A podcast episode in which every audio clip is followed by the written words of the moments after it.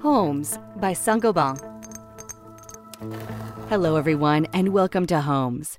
Today, we take you to India to talk about the future of the offices with Mili Majumdar. She is a managing director at GBCI for Green Business Certification Inc.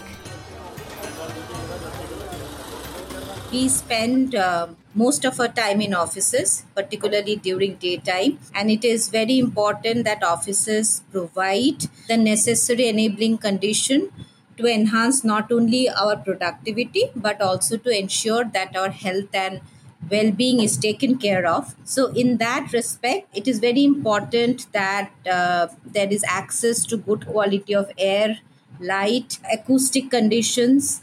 Uh, these are, I guess, fundamental human rights, you know, which have to be looked into in an office space.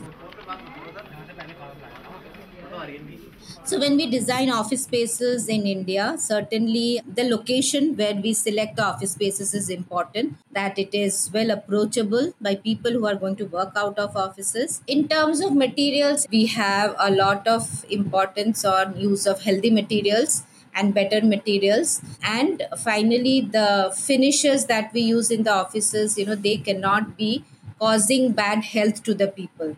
So we look a lot at the kind of volatile organic compounds that are emitted by materials and promote you know low emitting materials to be used inside the spaces the kind of finishes that we use that it does does not allow uh, bacteria viruses etc to grow. The furniture the finishes paints paper wallpaper whatever we use uh, the furnishings they also have to be healthy materials. As well as acoustics plays a very uh, important role that you know acoustically we should be able to maintain privacy as well as uh, enable proper work condition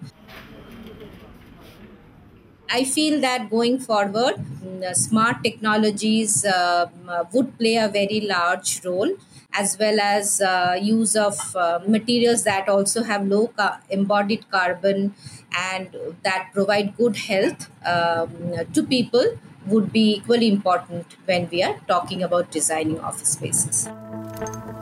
This is the end of this episode. Thanks to Mili Majumdar for sharing with us her vision of healthy and sustainable offices. And go to other episodes to better understand the local issues of homes.